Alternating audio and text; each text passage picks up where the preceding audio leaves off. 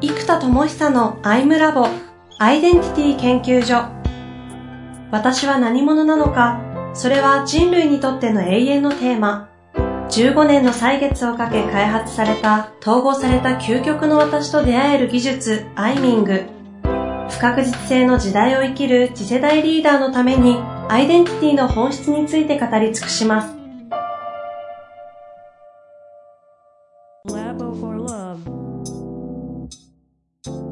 こんにちは、遠藤和樹です。生田智久のアイムラボアイデンティティ研究所。生田さん、よろしくお願いいたします。はい、よろしくお願いします。いや、ついに、ついに、コアロールがシフトするという奇跡が起きたという回が、前回起きましたが。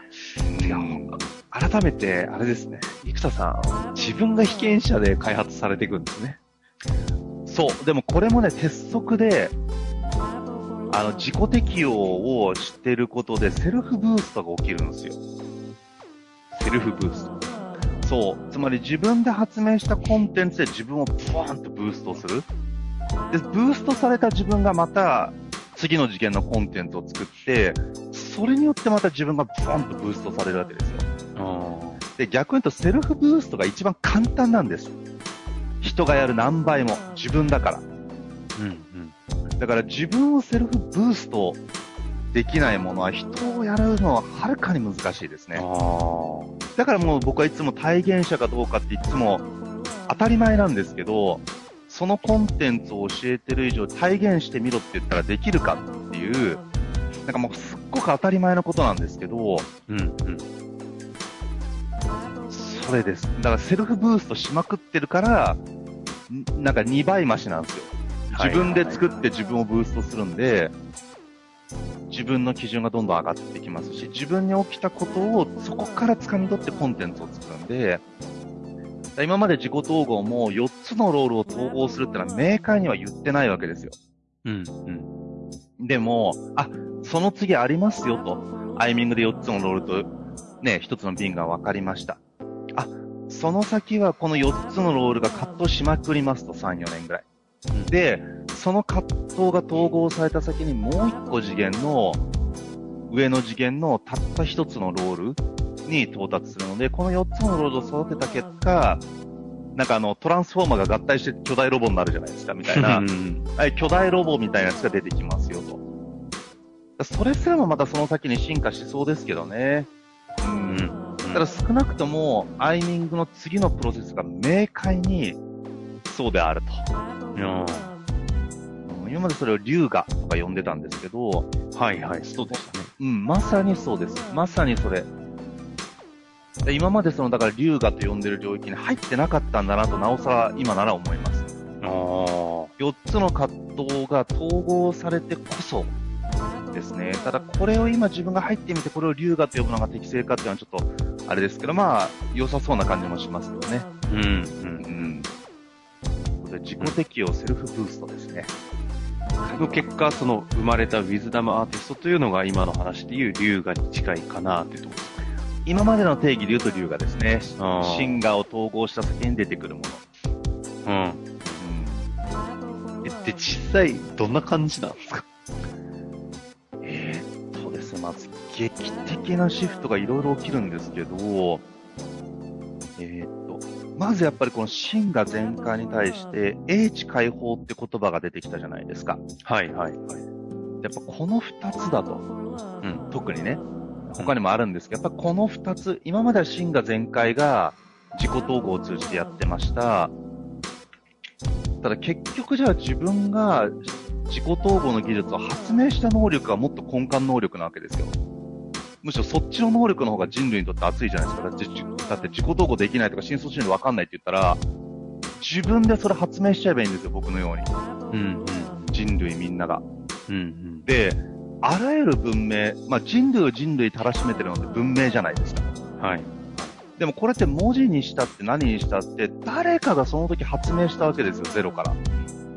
確かに。もうすべての言葉、すべての道具、ってことは、人類が人類たらしめられてる理由は、知識を学ぶ力ではなくって、ないものを発明する力なんですよ。うん。で、誰かが生み出したものは知恵ですよね。生み出した本人にとっては知恵。でも学ぶ側にとっては知識なんですよ。はいはい。っていうことは、すべての知識というのは誰かの知恵なんですよ。生み出した人がいる。ということは、知恵を生み出す知恵。これこそが英知であると。はあはあはあはあはあ。そういう定義。うん、うん。知恵よりも英知ってはるかに上な感じがするんだけど、じゃあ何をもって上かっていうと、メタ知恵。知恵を生む知恵なんだと。メタ知恵なんだと。うんうん。だから知恵を生む知恵こそが英知であるという定義は、いやもうほんとそうだなと思うんですよ。うんうん。だから英知なエネルギーを持ってる人って、知恵を生む知恵なんですよね。だから偶発的に知恵が生まれてきたとか思いついたとかじゃなくって、その人からは知恵が湯水のように出るんですよ。うんうん。なぜかというと、英知にアクセスしちゃってるから。知恵を生む知恵が発動しちゃってるので、ああ。どんどん知恵が出ちゃう。うん。だから、ちょっといいか悪いか置いといてね、僕の場合も知識も教養もないので、知らないわけですよ。だから極論するとね、この自己統合の、統合の技術だって自分で発明したわけですよ。こうやってこうやってこうやったら、内的世界が統合できる、やべえと思って、うわ、これもう人類の思考とか内観とか次元を変えるぞと。思って名前つけようと思って調べたらアウフヘーベンとかなんか統合とかあるじゃんってか何百年前にヘーゲル使ってるじゃんとか、ヘーゲルもその前に使ってるのなんか使ったんだみたいな、なんだ人類作ってたんだみたいな。ただしゼロから作ったので、多分、僕だから知識がないから、そのヘーゲルの言う弁証法とかヘーベンがどういうものか知らないんですよ、ぶっちゃけ。ウィキペディアのその単語しか知らない。から、僕が作ったものと同じかどうかもちょっとわかんないんだけど、螺旋的発展っていう言葉とか、アンチテーゼから統合していくっていう言葉とか、その辺の言葉がまず完全にそうなんですよ。うんうん。ただ、ウィキペディアレベルですけど、アンチテーゼとテーゼを、テーゼを議論させることで、議論した結果、ブワーンといって、進化するって統合するみたいな表現になってるんですが、えーと、僕の場合、議論させるアプローチじゃないので、つまり内的事項を戦わせて上に行かせるんじゃなくて、存在意義を明確にして統合するっていうアプローチなので、もしかすると、だからその弁証法っていう概念とも違う可能性があるんですよね。うんうんただまだ知識がないからわからない。うん。だけど僕はこれをゼロから知恵を生み出してるわけですよ。だから知恵を生む知恵を自分が解放してるわけですよね。うんうんそう、だから結局この力が自己統合の理論も原理もか解明して作ってるんで、実は人類が英知解放、知恵を生む知恵を解放できたら熱いと。うん。はいはい。で、結局真が全開しても、自ら考え出して、自ら知恵を生み出し、自ら行動するってことができないと、私は何者だ、ドーンだけだと、現実を起こせないんですよ。うん。やっぱこれ起こせる人と起こせない人の違いは知恵を絞り続ける力。やっぱ英知にアクセスしてる人としてない人の違いが大きいなと。はあはあは知恵を生む知恵が発動してる人たち、英知発動状態の人たちって、わかんなかったら考えたら1、2時間後で何かしらかの答えを必ず出してるんですよ。でも、知識がないから知らないとか、専門家を知らないから聞かないとわからないとかじゃないんですよ。常に、じゃあどうしたらいいかっていう知恵を生み出し続けてるんですよね、やっぱそういう人たちって。だからこのやっぱり知恵を生む知恵である英知を解放することで、英知も真我も内在してるわけですよ、実は。はあはあはあ。で、内在してるものを開いてるんですよね。うんうん。だ人間に備わってないものではなくって、今までの、まあ、真我で言えば今までの人生経験っていう内的資源ですよね。この内在資源を組み上げて、まあ、ある種アイデンティティっていうレッテルを貼ってるだけですよ。だから、あの、現実世界のね、石油資源とか集めてなんか、プラスチックでガンダムのロボットを作ったら、このプラモデルがガンダムっていう風に名前を付けてるわけですよね。はいはいはでもそれってもともと地球資源から作られてるわけですよ。アイデンティティも一緒で、要はある種のレッテルなんですよね、自分が自分に貼ってる。い。うんうんで、これも内在資源を加工した結果、私ってこうだって置いたら、自己一致して、これだーっていう越に入れるわけですよ。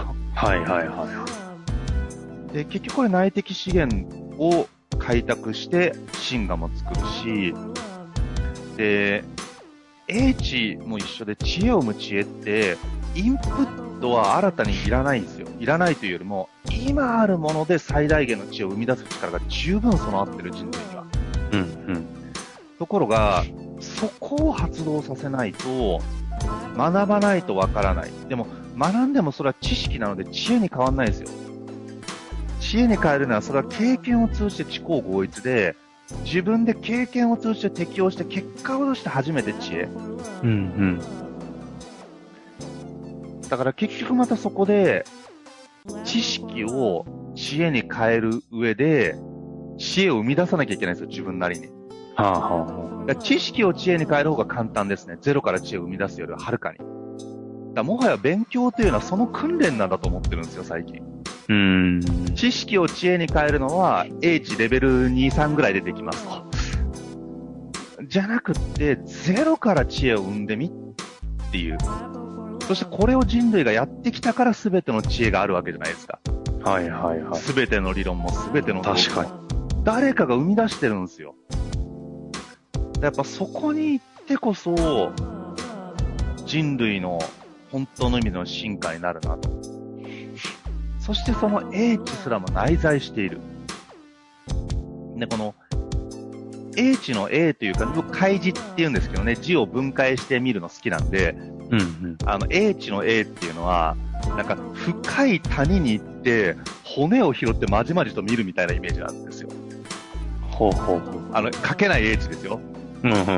絶対に書けない英知の A。書ける人いたらすごいみたいな。読めるけど絶対書けないやつ。で、英知の知も、あの、知識の知に火がついてる、下に火がついてる方の知。うんうんうん。あっちで見ると、えーっと、やっぱり、えー谷底なんで真っ暗じゃないですか。で、そこはいはにちょっと日の光をパッと当てて、それを、矢で口で知なので、一言でこれってこういうもんだなっていう風にしたときに、深淵レベルで腑に落ちるわけですよ。ほうほうほう。だからまた深淵に手突っ込むか、深淵に降りていって、その谷底で自ら骨を拾い、自ら骨組みをする。だから、うんスケルトンロボットみたいなのを自分で作るってイメージなんですよ。はいはいはいはい。骨ロボット。つまり骨組み骨組みを骨を拾って、自分で骨組みを作るレベルが、英知の活動。うん。で、それが骨組みのある知恵になっていくわけですよ。知識の組み合わせのパッチワークは、骨がないんですよ、骨が。骨組みが。うん、モデルとか根本理論とか原理がないんですよ。うん。やっぱそれがある人たちっていうのは必ず英知にアクセスして、自分で骨拾って骨を組み上げて骨組み作ってるっていうことは、この力を発動できればいいと。っていうか、っていうことは。英知の次元を英知の次元ではできないわけですよ。知恵の次元は知恵の次元でできないように、今の次元では、え今の次元のことしかできないし、今の次元ではその問題が解決しないっていう、もうアインシュタイン大先生の言葉があるように、まさにそれで、ということはメタ英知が必要なわけですよ、人類には。では、英知を開く知恵、知恵を生む知恵が英知であると、すなわち知恵を生む知恵を開く知恵がメタ英知になるので、メタ英知領域を発動すればいいと。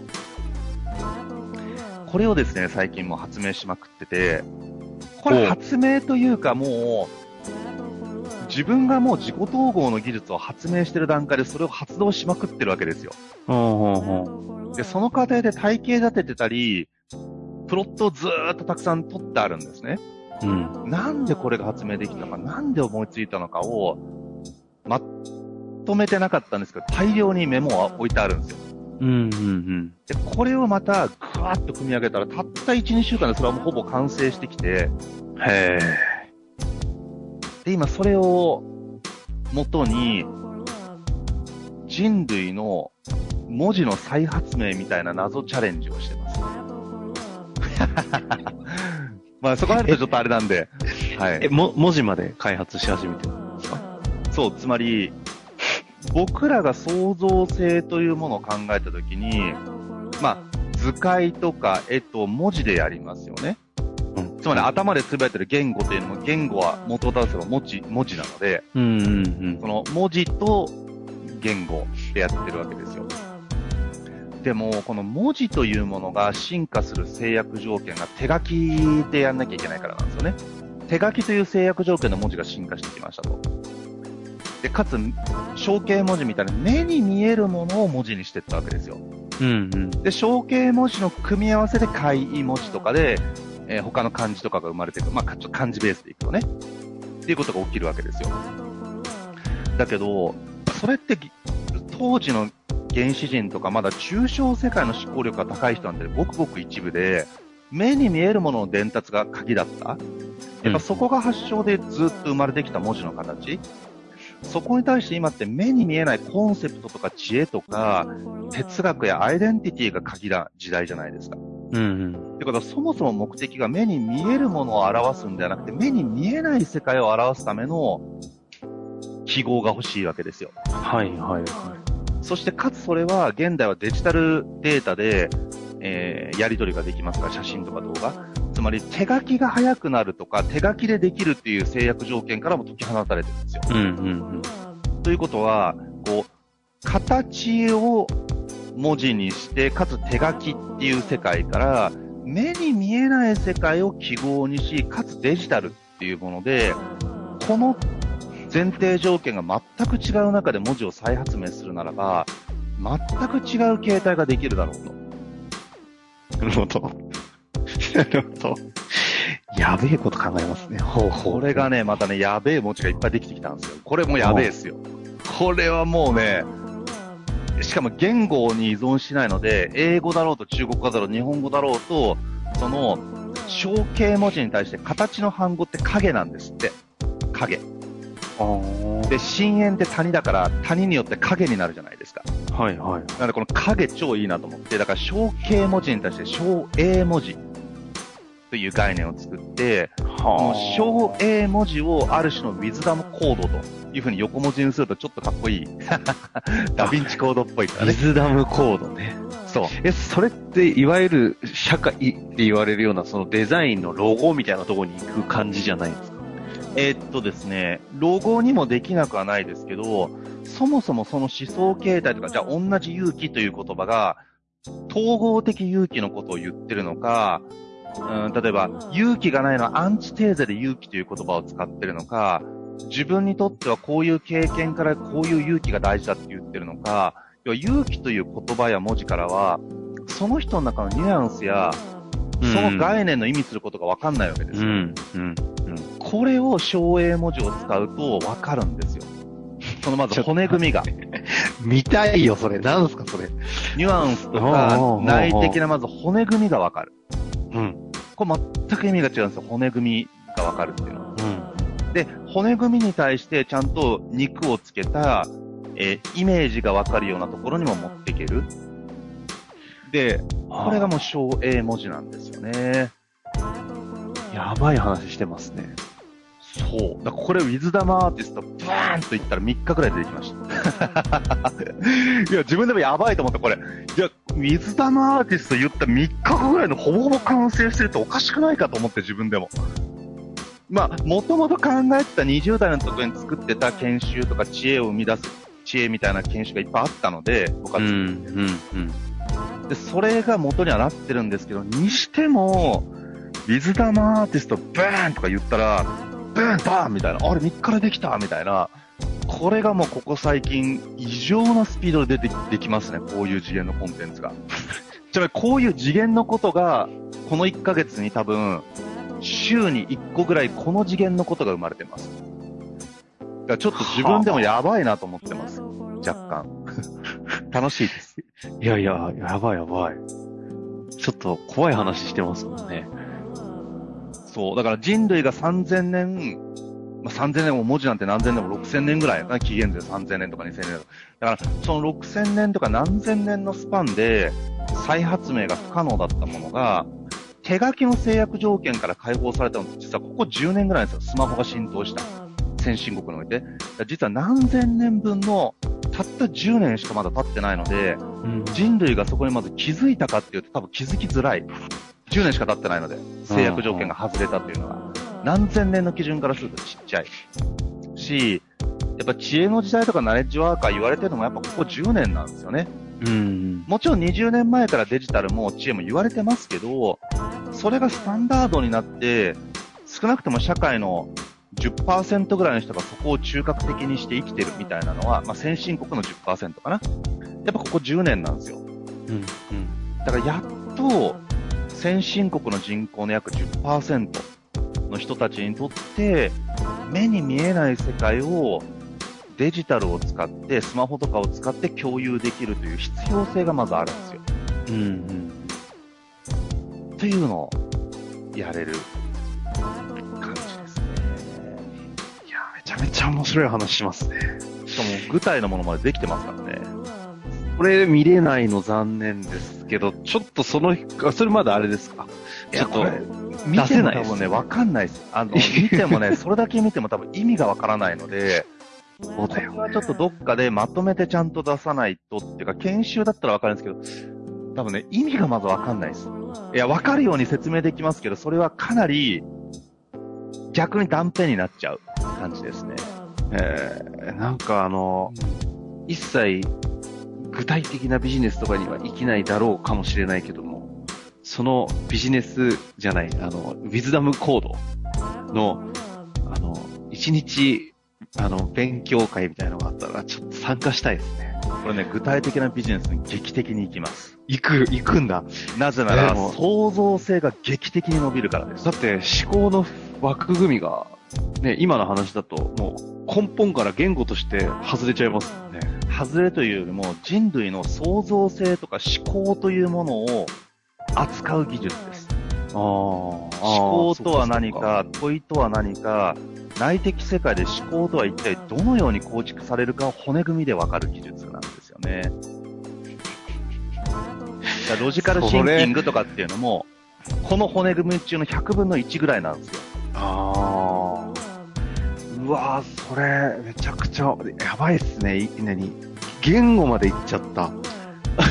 そう、だからこれね、だから芯が全開。だから結局じゃあなんで行ったのかっていう、そこ行くとアイデンティティシフトなんですよ、やっぱり。ああ。ウィズダムアーティスト、ドーンと行かなかったら絶対行かなかったんで、いやー、いや恐ろしいなちょっとじゃあ今日はこの辺りで、ちょっと一旦終わりたいと思いますが、これ、次回どこ行きますか？どこ行っちゃいましょう。何、なんだ？これ系の開発いっぱいあるって話もいっぱいありますね。だからそれを何個かお話しできたらいいね。しますか、そうしましょううんか。わ、かりました。じゃあ今日もありがとうございました。はい、ありがとうございます。